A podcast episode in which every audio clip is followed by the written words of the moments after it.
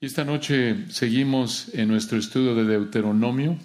Continuamos en la sección más larga de este libro, esta sección que va del capítulo 12 hasta el 26, Deuteronomio capítulo 12 al 26.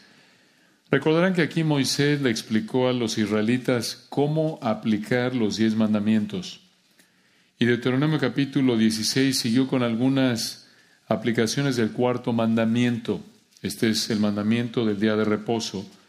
Y lo hizo al mandarles celebrar tres fiestas, tres festividades, tres celebraciones. Ahora, ¿qué tienen que ver tres fiestas con el día de reposo? La autoridad y control del Señor sobre el tiempo y el dinero. Eso es lo que tienen que ver. La autoridad y el control del Señor sobre el tiempo y el dinero. Realmente la autoridad y el control del Señor sobre todo. Y por lo tanto, aquí vemos que como el soberano, el Señor tiene la autoridad de haberle mandado a Israel descansar el día de reposo y de celebrar las fiestas que vemos aquí en Deuteronomio 16. Y esta noche tenemos planeado concentrarnos en los versículos 1 al 17 de Deuteronomio 16. Entonces vamos a leer el texto Deuteronomio 16, comenzando ahí en el versículo 1. Deuteronomio 16, un texto muy rico, como todo texto de la palabra de Dios. Van a ver, como siempre, hay implicaciones prácticas muy ricas, verdades acerca de nuestro Señor, comenzando ahí en el versículo 1. Dice así el texto, Deuteronomio 16, 1. Guardarás el mes de Aviv y harás Pascua a Jehová tu Dios porque en el mes de Abib te sacó Jehová tu Dios de Egipto de noche, y sacrificarás la Pascua a Jehová tu Dios, de las ovejas y de las vacas, en el lugar que Jehová escogiere para que habite allí su nombre. No comerás con ella pan con levadura. Siete días comerás con ella pan sin levadura, pan de aflicción, porque a prisa saliste de tierra de Egipto, para que todos los días de tu vida te acuerdes del día en que saliste de la tierra de Egipto y no se verá levadura contigo en todo tu territorio por siete días. Y de la carne que matares en la tarde del primer día, no quedará hasta la mañana. No podrás sacrificar la Pascua en cualquiera de las ciudades que Jehová tu Dios te da, sino en el lugar que Jehová tu Dios escogiere para que habite allí su nombre, sacrificarás la Pascua por la tarde a la puesta del sol, a la hora que saliste de Egipto y las harás y comerás en el lugar que Jehová tu Dios hubiera escogido. Y por la mañana regresarás y volverás a tu habitación. Seis días comerás pan sin levadura, y el séptimo día será fiesta solemne a Jehová tu Dios, no trabajarás en él. Versículo 9. Siete semanas contarás. Desde que comenzare a meterse la hoz en las mieses, comenzarás a contar las siete semanas y harás la fiesta solemne de las semanas a Jehová tu Dios. De la abundancia voluntaria de tu mano será lo que dieres, según Jehová tu Dios te hubiere bendecido. Y te alegrarás delante de Jehová tu Dios, tú, tu hijo, tu hija, tu siervo, tu sierva, el levita que habitara en tus ciudades y el extranjero, el huérfano y la viuda que estuvieran en medio de ti en el lugar que Jehová tu Dios hubiera escogido para poner allí su nombre. Y acuérdate de que fuiste siervo en Egipto. Por tanto, guardarás y cumplirás estos estatutos. Versículo 13. La fiesta solemne de los tabernáculos harás por siete días, cuando hayas hecho la cosecha de tu era y de tu lagar.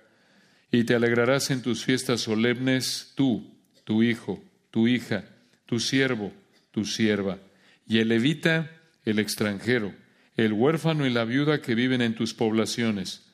Siete días celebrarás fiesta solemne a Jehová tu Dios en el lugar que Jehová escogiere, porque te habrá bendecido Jehová tu Dios en todos tus frutos y en toda la obra de tus manos, y estarás verdaderamente alegre. Versículo 16. Tres veces cada año aparecerá todo varón tuyo delante de Jehová tu Dios en el lugar que él escogiere en la fiesta solemne de los panes sin levadura, y en la fiesta solemne de las semanas, y en la fiesta solemne de los tabernáculos. Y ninguno se presentará delante de Jehová con las manos vacías, cada uno con la ofrenda de su mano, conforme a la bendición que Jehová tu Dios te hubiere dado. Un texto muy rico, y aquí, como pueden ver, se divide de manera natural en tres partes, y vamos a estudiar aquí en Deuteronomio 16, 1 al 17, tres fiestas para Israel que te enseñan acerca del Señor. Tres fiestas para Israel que te enseñan acerca del Señor. En primer lugar, vamos a ver la fiesta de la Pascua. En segundo lugar, la fiesta de las semanas. Y en tercer lugar, la fiesta de los tabernáculos. Vean la primera, versículos 1 al 8, y vean, hermanos, estas verdades tan ricas acerca de nuestro Señor, vamos a explicarlas, vamos a esforzarnos, planeamos hacerlo, para ayudarles a entender la riqueza que hay aquí acerca de nuestro Señor, su obra, y también aspectos prácticos que tienen que ver con nosotros. Vean la primera entonces de tres fiestas para Israel que te acercan, perdón, sí que te acercan, eso es cierto, pero que te enseñan acerca del Señor. En primer lugar, la fiesta de la Pascua, versículos 1 al 8. Observen, comenzando en el 1, la fiesta de la Pascua, Deuteronomio 16, 1.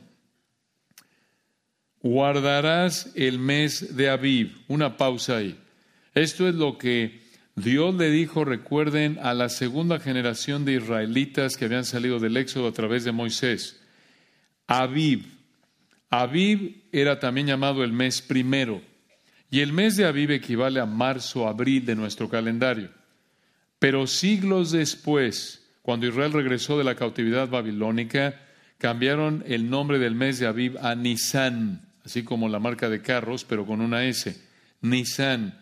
Ahí lo vemos en, en, en Nehemías 2.1, ese cambio de nombre de Aviv a Nisan. Entonces, observen el versículo 1, dice aquí el texto, guardarás el mes de Aviv, y continúa el texto, y harás Pascua. Observen la palabra Pascua ahí.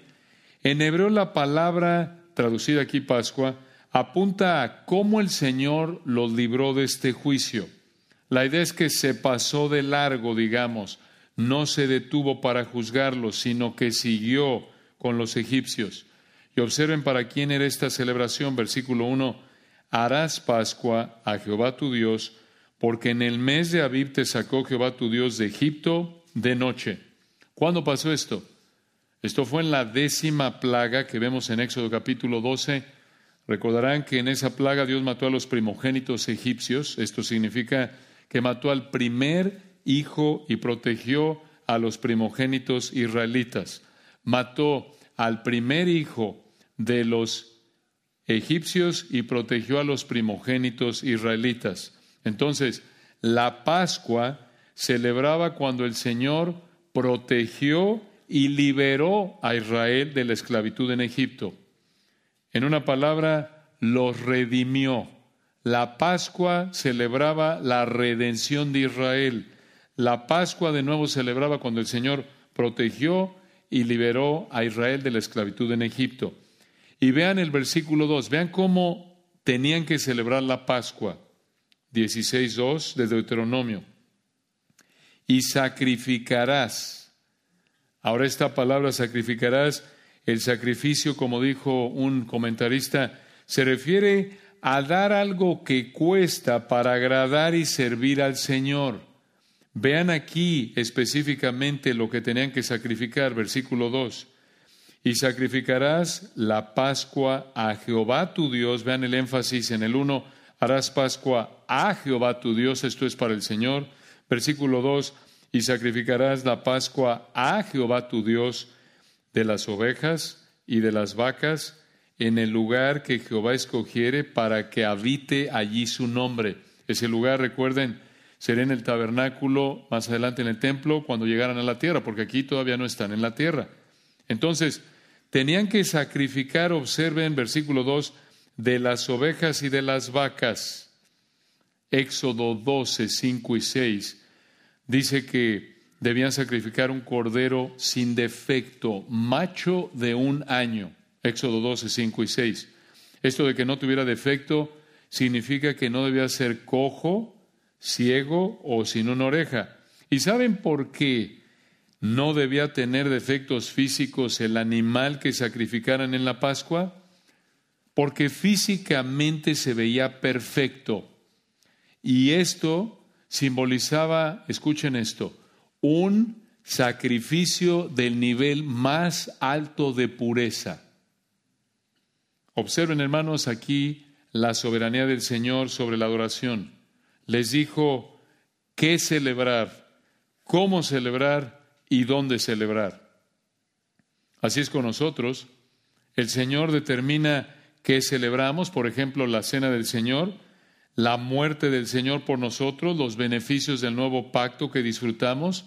El Señor determina cómo celebramos la mesa del Señor, cómo comiendo el pan y bebiendo el vino en memoria de Él. ¿Y dónde lo celebramos?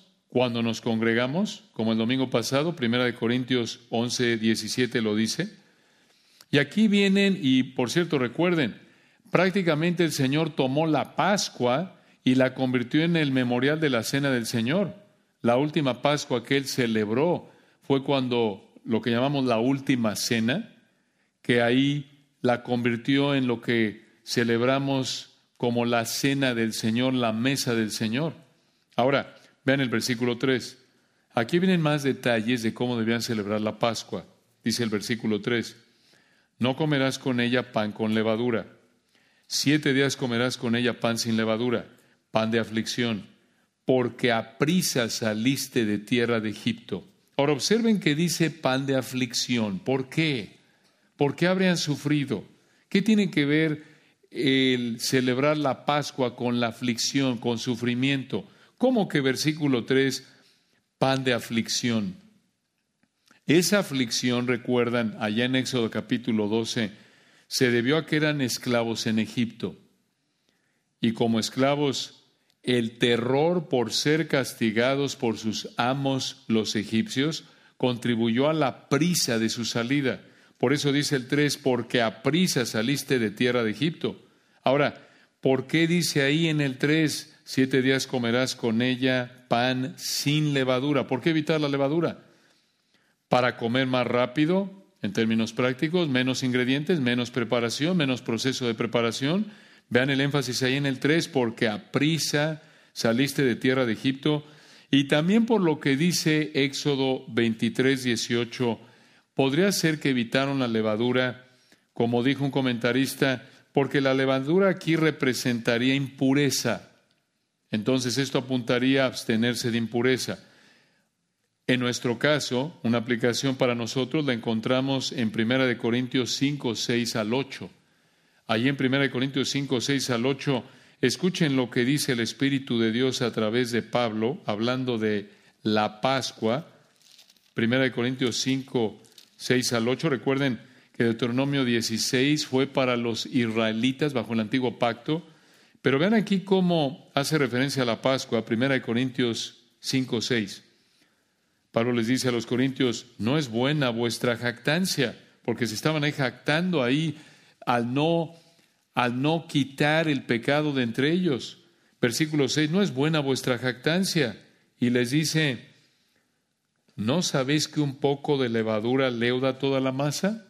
Versículo 7. Limpiaos, pues, de la vieja levadura para que seáis nueva masa, sin levadura como sois. Escuchen esto.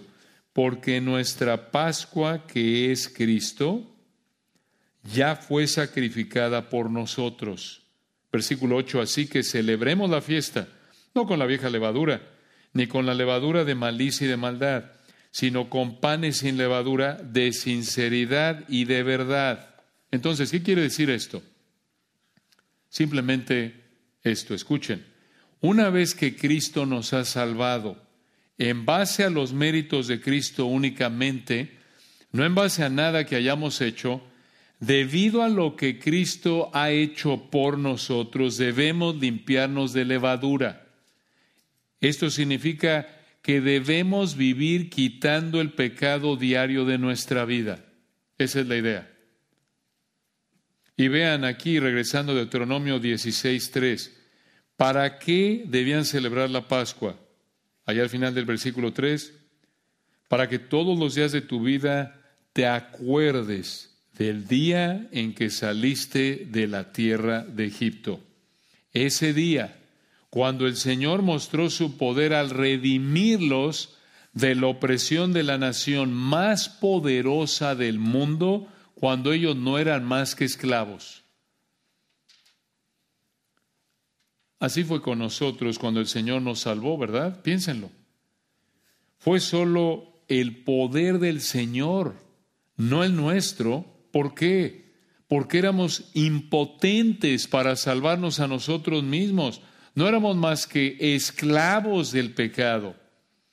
¿Quieres una ilustración de lo impotentes que somos? para redimirnos a nosotros mismos?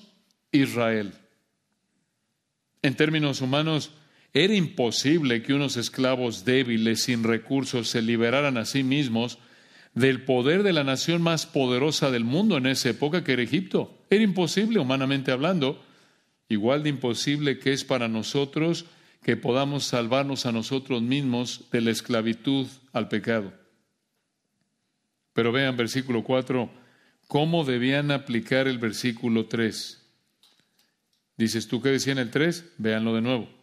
En el 3 les dijo, no comerás con ella pan con levadura, siete días comerás con ella pan sin levadura, pan de aflicción, porque a prisa saliste de tierra de Egipto, para que todos los días de tu vida te acuerdes del día en que saliste de la tierra de Egipto. ¿Cómo aplicar esto? Versículo 4, y no se verá levadura contigo en todo tu territorio por siete días, y de la carne que matares en la tarde del primer día no quedará hasta la mañana, tal como lo hicieron en Éxodo 12:10, el día que salieron de la tierra de Egipto. Y esto era para recordarles algunos detalles de cómo fue ese día. Y aquí viene en versículo 5 más detalles de cómo celebrar la Pascua. Vean el 5. No podrás sacrificar la Pascua en cualquiera de las ciudades que Jehová tu Dios te da. Observen, hermanos, el que les dio las ciudades, vean, las ciudades que Jehová tu Dios te da. El que les dio las ciudades decidió dónde iban ellos a sacrificar la Pascua. Versículo 6, no iba a ser, versículo 5, no podrás sacrificar la Pascua en cualquiera de las ciudades que Jehová tu Dios te da, sino, versículo 6, en el lugar que Jehová tu Dios escogiere para que habite allí su nombre. De nuevo, tabernáculo, templo más adelante en la tierra. Ahí versículo 6, vean esto al final, sacrificarás la Pascua por la tarde a la puesta del sol a la hora que saliste de Egipto. Observen que tenían que recordar incluso la hora a la que salieron de Egipto. De nuevo, vean el control del Señor sobre el momento en el que sucede todo acontecimiento. Y vean incluso cómo debían cocinarla y comerla. Versículo 7. En el 7, y las harás. Recuerden, la Pascua se refiere a un animal que habrían sacrificado. En el 7, y las harás. Tienen que asar el animal. Y comerás en el lugar que Jehová tu Dios hubiera escogido y por la mañana regresarás y volverás a tu habitación. Ahora observen, el estar ahí toda la noche les habría recordado de lo que pasó esa noche de la Pascua en Éxodo 12. Observen que el Señor quería que cuidaran cada detalle de la celebración de la Pascua. Y en el versículo 8 Moisés resume cómo debían celebrar esta fiesta. Dice el 8, Seis días comerás pan sin levadura, y el séptimo día será fiesta solemne a Jehová tu Dios. No trabajarás en él. Vean otra vez cómo es última frase del ocho, no trabajarás en él. Nos muestra que esta fue una aplicación del cuarto mandamiento, el del día de reposo. Aquí vean en el ocho, seis días comían pan sin levadura y en el séptimo celebraban. Así como en el cuarto mandamiento el Señor le mandó a Israel a trabajar seis días y descansar en el séptimo. ¿A quién apuntaba la muerte de este cordero? el Cordero de la Pascua? A Cristo. ¿Cómo lo sabemos? Isaías 53, 7, siglos después de Deuteronomio. El profeta dijo en Isaías 53, 7 que Cristo sería, recuerdan, como cordero llevado al matadero. En Juan 1.29, Juan hizo referencia a lo mismo diciendo, recuerdan, que Cristo era el Cordero de Dios que quita el pecado del mundo. 1 Corintios 5, 7, ya lo vimos, Cristo es nuestra Pascua. Y escuchen, Primera de Pedro 1, 18 al 20 es clave para entender algo de a qué apunta esta celebración de la Pascua, a la redención definitiva que el Señor llevaría a cabo a través de Cristo. Primera de Pedro 1, escuchen lo que dice versículos 18 al 20. Primera de Pedro 1, versículo 18 dice, sabiendo que fuisteis rescatados, esa idea clave, redimidos, sabiendo que fuisteis rescatados de vuestra vana manera de vivir, la cual recibisteis de vuestros padres, no con cosas corruptibles como oro o plata, sino con la sangre, refiriéndose a la muerte violenta de Cristo, la sangre preciosa de Cristo, escuchen esto, como de un cordero sin mancha y sin contaminación, versículo 20, ya destinado desde antes de la fundación del mundo, pero manifestado en los postreros tiempos por amor de vosotros. En otras palabras, hermanos, así como Dios rescató a los israelitas de la esclavitud de Egipto, Así nos rescata de la esclavitud de nuestro pecado mediante la muerte del Cordero perfecto. Entonces, al instruir a los israelitas de esta manera en la Pascua, el Señor estaba preparándolos, apuntando a que Él mandaría un cordero al cual apuntaban todos esos corderos que sacrificarían año tras año tras año. Y cuando llegara el cordero de Dios que quita el pecado del mundo, esa generación de israelitas debería haber dicho, si hubiera respondido en arrepentimiento o fe, este es, a esto apuntaron todos los corderos que sacrificamos año tras año tras año en la Pascua. Vean los detalles como el cordero tenía que ser sin defecto, reflejando así la pureza del sacrificio, Él fue perfecto en pureza. Él fue tentado en todo según nuestra semejanza, pero sin pecado. Hebreos 4:15. Él es el Cordero de Dios al que apuntaba el Cordero de la Pascua, como lo vemos en Juan 19:14. Incluso el hecho de que Dios mandó que el Cordero fuera un animal macho de un año, eso incluso apunta a que él fue un hombre joven que murió como el sacrificio perfecto. Nadie más que él podía cumplir con el requisito de ser un sacrificio puro, perfecto, porque no hay hombre que no peque. Él es el Dios hombre, Él es el santo, inocente, sin mancha, el único sacrificio aceptable para Dios para recibir el castigo que merecemos debido a nuestro pecado. Este es nuestro Señor. A Él apuntaba el Cordero de la Pascua. Él es el Cordero de Dios que quita el pecado del mundo. Entonces, la primera de estas tres fiestas en Deuteronomio 16 nos enseñan algo del Señor. Él era el Cordero de la Pascua. Vean a continuación, segunda de tres, la fiesta de las semanas. Versículos 1 al 8 ya vimos la fiesta de la Pascua. Vean ahora, versículos 9 al 12, la fiesta de las semanas. No es la fiesta de las hermanas, ¿eh? sino de las semanas. Rima, pero no es igual. Versículo 9, Deuteronomio 17, 9. Siete semanas contarás desde que comenzare a meterse la hoz en las mieses, comenzarás a contar las siete semanas. Ahora, según Levítico 23, debían empezar a contar a partir del domingo después del inicio de la Pascua. Esta fiesta, como pueden ver ahí en el versículo 9, duraba siete semanas. Siete semanas, siete días, recuerden, una semana tiene siete días, por siete semanas, cuarenta y nueve días. Redondeando, cincuenta días.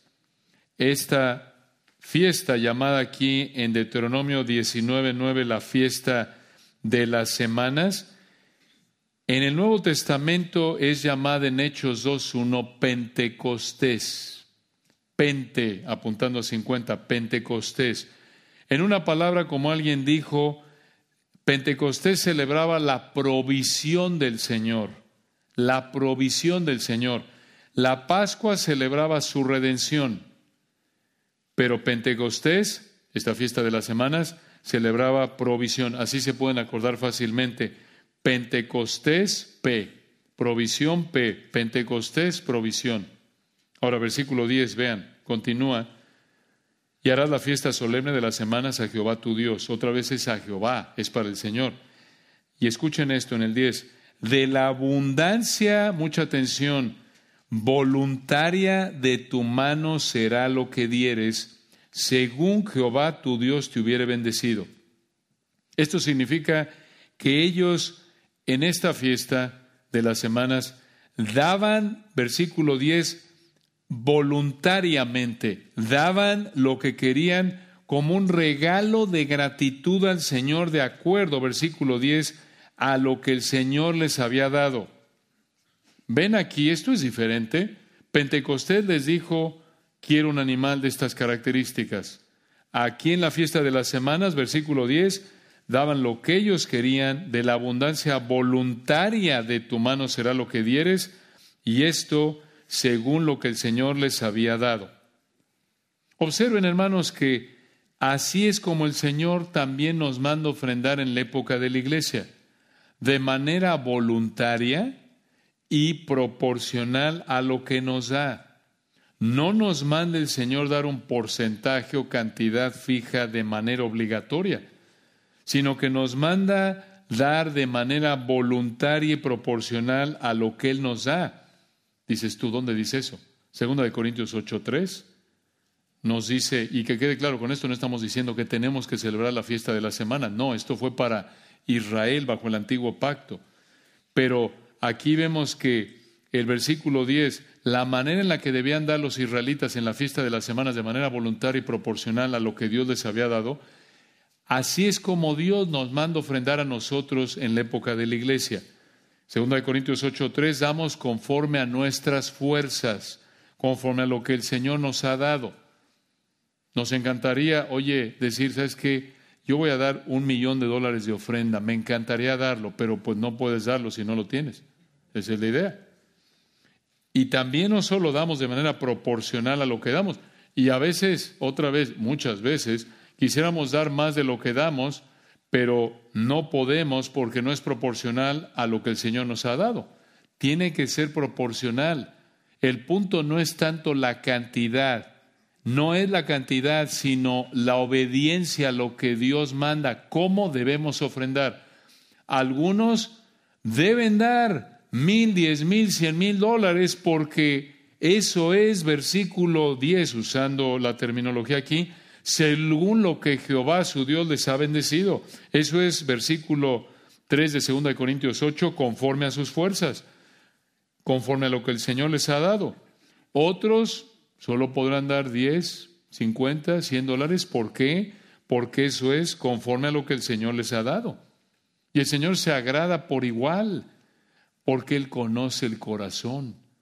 Si tienes a dos personas, dos hermanos de nuevo, igual de obedientes, uno puede dar 100 mil dólares, otro puede dar 100 dólares, pero si los dos tienen la misma actitud de corazón, los dos están dando conforme a lo que el Señor les ha dado y están dando de manera voluntaria, Dios se agrada por igual del que dio 100 dólares o 10 dólares, del que dio mil o cien mil o un millón.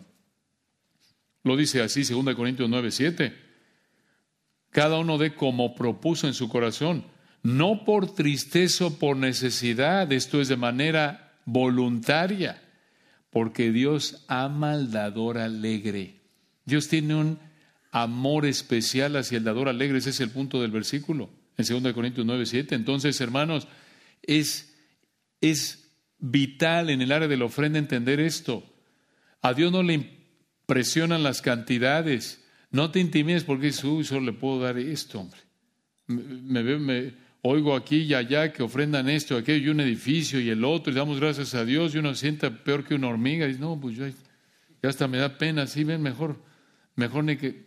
Y bueno, y para empezar no lo hacemos para que nos vean los hombres, lo hacemos para honrar al Señor, pero el Señor conoce nuestro corazón y el punto entonces no es la cantidad, sino que ofrendemos de manera obediente al Señor, de manera proporcional al ingreso, de manera voluntaria y también, resumiendo, de manera sacrificada, como lo vemos también en 2 Corintios 8, conforme a nuestras fuerzas y más allá de nuestras fuerzas. Esto es, que haya un elemento de sacrificio, que digas, bueno, aquí me voy a refrenar, aquí me voy a limitar aquí en el gasto porque voy a ofrendar, pero finalmente eso es entre tú y el Señor. Esa es la idea. Ahora vean nuevamente la última frase del versículo 10, una gran verdad.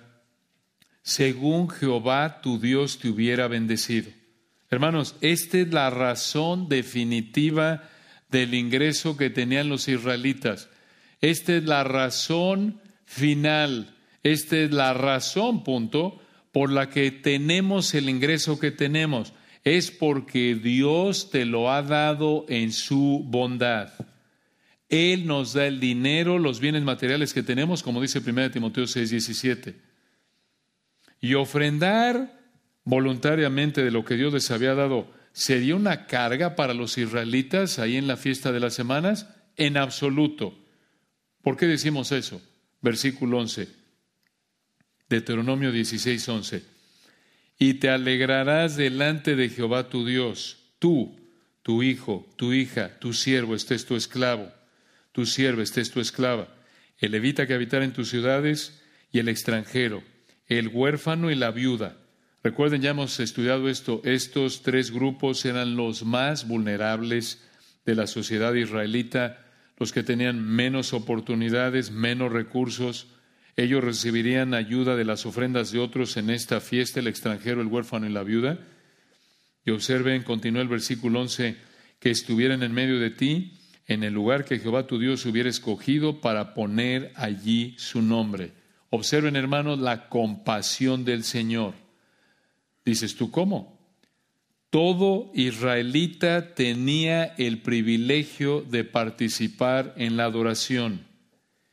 Tú, versículo 11, tu hijo, tu hija, tu esclavo, tu esclava, el levita, el extranjero, el huérfano, la viuda, todo israelita tenía el privilegio de participar en la adoración. No importa si era hombre o mujer, no importaba si era mamá, papá, hijo, hija, no importaba si era pobre o no.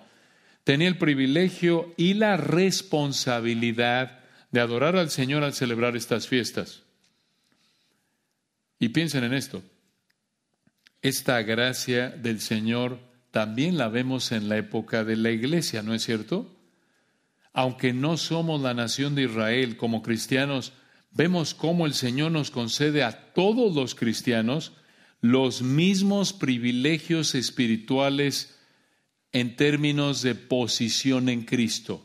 A todos, dice Efesios 1.3, el Señor nos ha bendecido con toda bendición espiritual en los lugares celestiales en Cristo, para adorarlo por igual mediante los méritos de Cristo, primera de Pedro 2, sin importar nuestro género, sin importar nuestra nación en la que nacimos, sin importar nuestro nivel social, sin importar si fuimos a la escuela o no, sin importar cuán alto o cuán bajo es nuestro ingreso, lo que nos une es la obra de Dios al habernos salvado en Cristo únicamente. Y esto, hermanos, enfatiza que Dios es el que nos salva en base a los méritos de Cristo, no en base a los nuestros, porque escuchen, no importan nuestros méritos humanos, lo que importan son los méritos de Cristo, como dijo Pablo en Filipenses 3. Y esto es importante porque, hablando de este punto en particular, en la palabra de Dios, lo vemos aquí en esta fiesta, lo vemos a lo largo de las escrituras. El punto de fondo es que Dios salva en base a los méritos de Cristo. No importa otra vez si eres hombre o mujer, si tienes o no dinero, dónde naciste, judío o griego. No importa, todos tenemos la misma necesidad de salvación porque todos somos pecadores. No hay justo ni aun uno. Y solo en Cristo, en ningún otro hay salvación porque no hay otro nombre bajo el cielo dado a los hombres en que podamos ser salvos. Y piensen, no importa, seas presidente, seas príncipe, seas un primer ministro o seas un pordiosero, eres igual de pecador, igual de merecedor de la ira de Dios debido a tu pecado. Y la única manera que puedes ser salvo es igual. Seas una celebridad o seas un donadie, es igual. Es igual. Necesitamos a Cristo, solo en Él. Cristo Jesús vino a salvar a los pecadores, de los cuales yo soy el primero, dijo Pablo, ¿recuerdan? No importa, no importa la época de la historia en la que vivimos, grupo étnico, no importa ningún factor humano. El punto es que somos pecadores, merecemos todos por igual el infierno y solo en el Señor Jesucristo es que Dios nos puede conceder perdón de pecados y salvación. Esta es una gran bendición. Y al igual que con Israel, el Señor quiere que reflejemos algo de la compasión que nos ha mostrado en Cristo. ¿Cómo? Al mostrarle compasión a los hermanos necesitados, como lo refleja aquí el versículo 11. Levita, extranjero, huérfano, la viuda. Van a estar en medio de ellos, en medio de los que iban a traer sus ofrendas. Recuerdan esas ofrendas voluntarias, proporcionales al ingreso que Dios les había dado. Y esto de nuevo reflejaría compasión de esos israelitas al compartir con los más necesitados. Extranjero, viuda, huérfano, levita, Así también nosotros, hermanos, debemos reflejar compasión, la compasión del Señor, al mostrarle compasión a los hermanos necesitados. Y esto lo hacemos ayudándoles a cubrir sus necesidades conforme a lo que el Señor nos ha dado. Santiago 1.27. La religión pura y sin mácula delante de Dios el Padre es esta, visitar a los huérfanos y a las viudas en sus tribulaciones. Y versículo 12, aquí viene otra verdad vital. Versículo 12. Y acuérdate de que tú fuiste esclavo en el hebreo. Tú fuiste esclavo en Egipto. Por tanto, guardarás y cumplirás estos estatutos. ¿Por qué les dijo esto? Alguno pensará, oye, pero ¿para qué acordarse de esa época tan fea en su vida? Digo, ya vimos allá atrás que fue una época de aflicción, fueron esclavos bajo un régimen opresivo. Y versículo 3, aflicción, sufrieron mucho. ¿Cómo? Acuérdate de esa época de esclavitud en la que fuiste afligido. ¿Por qué? ¿Cuál es la relación aquí? Vean el 12 otra vez, acuérdate de que fuiste esclavo en Egipto. Por tanto, guardarás y cumplirás estos estatutos. ¿Por qué les dijo esto? Escuchen, porque recordar que no tenían nada como esclavos los alentaría a obedecer estos mandatos. ¿Cómo?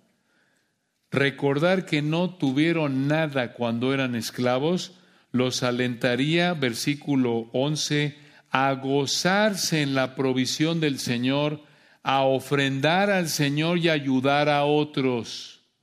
Vean ustedes la sabiduría del Señor. Es una gran verdad. Recordar que no teníamos, recordar lo que, e, igual, aquí hay una verdad para nosotros, como lo vemos en 1 Pedro 2, 9 y 10, recordar lo que no teníamos antes de ser cristianos, pero que ahora Dios nos ha dado, nos motiva a ser obedientes al Señor. Piensa simplemente en tu vida de pecado, la vida de pecado en la que vivíamos. Tenemos que anunciar las virtudes de aquel que nos llamó de las tinieblas a su luz admirable. No olvidemos la esclavitud al pecado en la que vivíamos antes de que el Señor nos salvara, porque eso nos ayuda a mostrar compasión a los que en el presente están en la misma situación en la que Dios permitió que estuviéramos en el pasado, pero de la que Dios nos sacó. Eso nos motiva la compasión. De nuevo, obvio, no debemos acordarnos de tal manera que nos tienta a pecar. Acuérdate lo que necesites para motivarte a ser obediente al Señor, a mostrar compasión a los que están hoy día en la situación en la que tú estuviste ayer, cuando el Señor no te había salvado. Ahora, la fiesta de las semanas o Pentecostés aquí en Deuteronomio 16, 9 al 12, apuntaba a lo que el Señor hizo al enviar al Espíritu Santo en Pentecostés, en Hechos capítulo 2. Y esto nos recuerda que Pentecostés es irrepetible, así como lo fue la crucifixión. A partir de Pentecostés, vivimos en la época de la iglesia. Recuerden, el Espíritu Santo vive en nosotros, 1 Corintios 6, 19. Eso no existía. El Espíritu no habitaba en el creyente en la plenitud en la que habita en el creyente de la iglesia antes de Pentecostés. Es un privilegio que el Espíritu Santo habite en nosotros de la manera en la que lo hace en la actualidad a partir de Pentecostés. Es un privilegio. Cristo en vosotros, ¿se acuerdan? Dice Colosenses, la esperanza de gloria. Somos templo del Espíritu. Ahí dice en 1 Corintios 6, 19, recuerdan, ¿Ignoráis que vuestro cuerpo es templo del Espíritu Santo, el cual esté en vosotros, el cual tenéis de Dios y que no sois vuestros? No somos nuestros. Nuestro dueño vive adentro de nosotros. El que nos compró vive adentro de nosotros en la persona de su Espíritu. Es un privilegio, privilegio. Entonces, aquí en Deuteronomio 16, 1 al 17, Vemos tres fiestas para Israel que te enseñan del Señor. Ya vimos en primer lugar la fiesta de la Pascua, en segundo lugar la fiesta de la semana y terminemos la fiesta de las semanas. Y en tercer lugar observa en versículos 13 al 17 para terminar la fiesta de los tabernáculos. La fiesta de los tabernáculos. Versículo 13. La fiesta solemne de los tabernáculos. ¿Qué es esto? Estos eran cabañas o chozas hechas de ramas, y dice el 13, la fiesta solemne de los tabernáculos harás por siete días. De nuevo, esto nos recuerda el mandato del día de reposo del séptimo día. Continúa en el 13, cuando hayas hecho la cosecha de tu era, era el lugar donde separaban el grano de la paja, y de tu lagar, el lugar donde producían el vino. Ahora esta fiesta solemne de los tabernáculos se celebraba en el mes de Tisri, Tisri, de nuevo, septiembre-octubre. En la fiesta de los tabernáculos celebraban la protección y la provisión de Dios. En una palabra, como alguien dijo, la fidelidad del Señor cuando Israel estuvo en el desierto, en el Éxodo.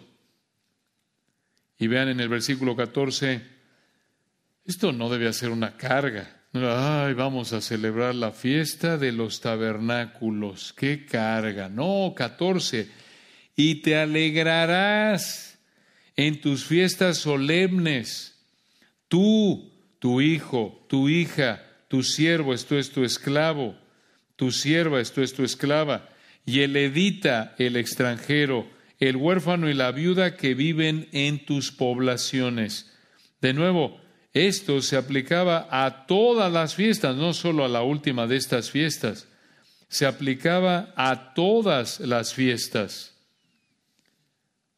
Como lo vimos en la fiesta de las semanas, también en la fiesta de los tabernáculos se gozarían al celebrar la fidelidad del Señor.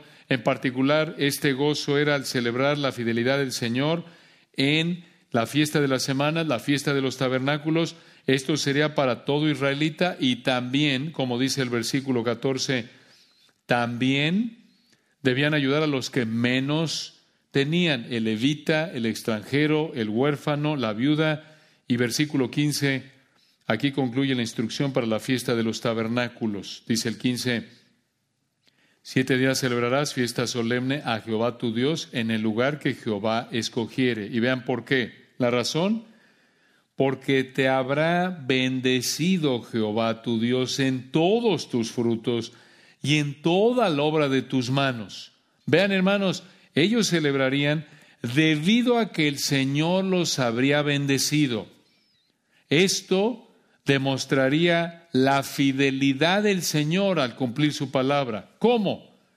Porque les habría prometido bendecirlo, recuerdan, debido a su pacto con Abraham y su pacto con Moisés, pero desde el punto de vista del pacto con Moisés, esto significa que habrían sido obedientes y debido a su obediencia a Dios, Dios los habría bendecido. Entonces, al celebrar de manera obediente la fidelidad de Dios en esta fiesta, debido a que los había bendecido, versículo 15 al final, vean, y estarás verdaderamente alegre, gozo, gozo. Vean la bondad del Señor. El Señor los bendeciría, ellos celebrarían la fidelidad del Señor y ellos estarían gozosos. Aquí hay una gran aplicación para nosotros, tal como lo dijo el Señor en Juan 15, 10 al 11. Misma idea en Juan 15, 10 al 11.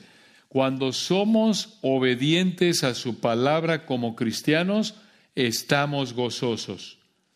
Cuando somos obedientes a su palabra, reconocemos que toda bendición que disfrutamos nos la ha dado el Señor en su gracia y le agradecemos por ello y lo alabamos con gozo por ello. Vean ustedes, hermanos, no tiene nada que ver con la cantidad Aquí no dice, bueno, solo los cargados de dinero, los ricos van a celebrar. No, solo los saludables van a celebrar. No, solo los que tienen todo lo que se les antoja van a celebrar. No, los obedientes. Ese es el énfasis siempre en la palabra de Dios. Obediencia, que refleja adoración al Señor, que refleja amor al Señor, como lo estamos viendo en Deuteronomio una y otra vez. Y vean versículo 16, los que tenían que estar en estas tres fiestas. Dice el 16, 16, tres veces cada año aparecerá todo varón tuyo delante de Jehová tu Dios en el lugar que él escogiere. En la fiesta solemne de los panes sin levadura, y en la fiesta solemne de las semanas, y en la fiesta solemne de los tabernáculos. Escuchen esto, las tres fiestas, estas tres fiestas que acabamos de ver aquí, las tres fechas de las fiestas se celebraban en días de descanso en el calendario agrícola de Israel. Esto es importante. ¿Por qué? Escuchen, la fiesta de los panes sin levadura o Pascua se celebraba durante los días tranquilos después de que se plantaba la semilla en la primavera. La fiesta de las semanas la celebraban durante un tiempo tranquilo después de la primera cosecha. Y la fiesta de los tabernáculos la celebraban en el tiempo después de la cosecha del otoño. ¿Por qué era importante esto? Porque esto hacía posible que el trabajo no fuera un impedimento para que los hombres asistieran a estas fiestas. Porque recuerden, versículo 16, tres veces cada año aparecerá todo varón, todo hombre, todos los hombres debían ir a estas fiestas. Todos los hombres israelitas, sin importar donde vivieran en la tierra de Canaán debían ir al tabernáculo y después al templo cuando el Señor lo levantara en Jerusalén. Nada de que, uy, no puedo ir, estoy hasta acá de chamba, estoy ocupadísimo, tengo trabajo. No, no, no, no. Simplemente por el hecho de que Dios lo mandó tenían que ir, pero Dios en su misericordia les mandó estas fiestas en un momento en donde era un tiempo bajo de trabajo, tranquilo. Y por ser los líderes establecidos por Dios debían estar ahí, pero ya vimos que las mujeres y los niños también eran bienvenidos. Y vean cómo termina esta sección, versículo 16, Deuteronomio 16, 16. Y ninguno se presentará delante de Jehová con las manos vacías. Y escuchen esto, 17. Cada uno con la ofrenda de su mano conforme a la bendición que Jehová tu Dios te hubiere dado. Vean la repetición, lo vimos ya en el versículo 10 esta idea, versículo 15, aquí otra vez en el 17. Así era la ofrenda que traía Israel al Señor, era proporcional a lo que el Señor les hubiera dado. Esto, hermanos, como ya lo hemos explicado antes, esto era diferente de los diezmos, ya explicamos que tenían que dar. Los diezmos bajo el antiguo pacto eran impuestos. Y esos impuestos, recuerden, equivalían a un 23% anual de su ingreso y eran obligatorios. Pero aquí, en Deuteronomio 16, 17, esta era una ofrenda voluntaria.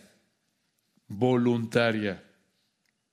De nuevo, igual que en nuestra época, debemos ofrendar de manera voluntaria y proporcional. Y de nuevo, al final del versículo 17, que Jehová tu Dios te hubiere dado. Vean qué verdad tan hermosa, hermanos. Con esto terminamos. Toda posesión material que tenemos, cada centavo que tenemos, nos lo ha dado el Señor. Cada posesión material que tenemos nos la ha dado el Señor. 1 Timoteo 6, 17. A los ricos de este siglo, y ricos ahí se refiere a cualquiera que tiene más de lo necesario para vivir. Esto es, si tienes más que para comer y lo que traes puesto, eres rico. De nuevo hay diferentes niveles de riqueza, ya hemos explicado eso. Pero ahí dice en 1 Timoteo 6, 17, a los ricos de este siglo manda que no sean altivos, ni pongan la esperanza en las riquezas, las cuales son inciertas, sino en el Dios vivo, escuchen esto, el cual nos da todas las cosas en abundancia para que las disfrutemos. Y ahí se refiere a cosas materiales. Entonces, toda posesión material que tenemos nos la ha dado el Señor. Todo es del Señor. Salmo 24.1, de Jehová es el mundo y su plenitud, la tierra y todo lo que en él hay. Creo que ahí les di la versión Contreras 2.2, pero entienden ahí el punto. Salmo 24.1, todo es del Señor. De lo recibido de su mano le damos, primero de Crónicas 29.14. Entonces, estas fiestas, además de estas grandes lecciones prácticas, nos enseñan del Señor. La Pascua apunta a nuestro Cordero de la Pascua. Pentecostés apunta a esa fecha cuando el Señor mandaría su Espíritu que ya disfrutamos. La fiesta de los tabernáculos apunta al milenio cuando se celebrará esta fiesta, de acuerdo con Zacarías 14, 16. Entonces, esta fiesta de los tabernáculos nos recuerda que estaremos con el Señor aquí en la tierra en su reino milenial. Y de nuevo, vean la soberanía de Yahweh, nuestro Señor Jesucristo, en todo esto. Él les dijo, ¿cómo celebrar estas fiestas? ¿Cuándo celebrar estas fiestas? ¿Dónde celebrar estas fiestas? ¿Por cuánto tiempo celebrar estas fiestas? Incluso a qué hora celebrar estas fiestas. Observen que Él decide cómo adorarlo y Él es el centro de la adoración. Todo lo que Él es y lo que Él ha hecho es el centro de adoración. Esto es adoración verdadera. Esto es adoración verdadera. Oremos. Padre, te agradecemos por este hermoso texto y de nuevo nos maravilla y nos llena de gratitud tu palabra Tantas verdades, Señor, tan ricas, cada texto. Te damos la gloria por este texto. Gracias por ser nuestro Cordero. Nuestra Pascua es Cristo. Gracias porque a través de Él nos has redimido de la esclavitud al pecado. Gracias por tu provisión, no solo material, sino en la persona de tu Espíritu. Gracias, Señor, por tu fidelidad, que solo por tu fidelidad que nos has salvado, nos mantienes sirviéndote, nos sustentas espiritual y materialmente. Oramos porque estas verdades tan ricas las use tu Espíritu para que podamos adorarte como a ti te agrada, centrados en quién eres tú y lo que has hecho.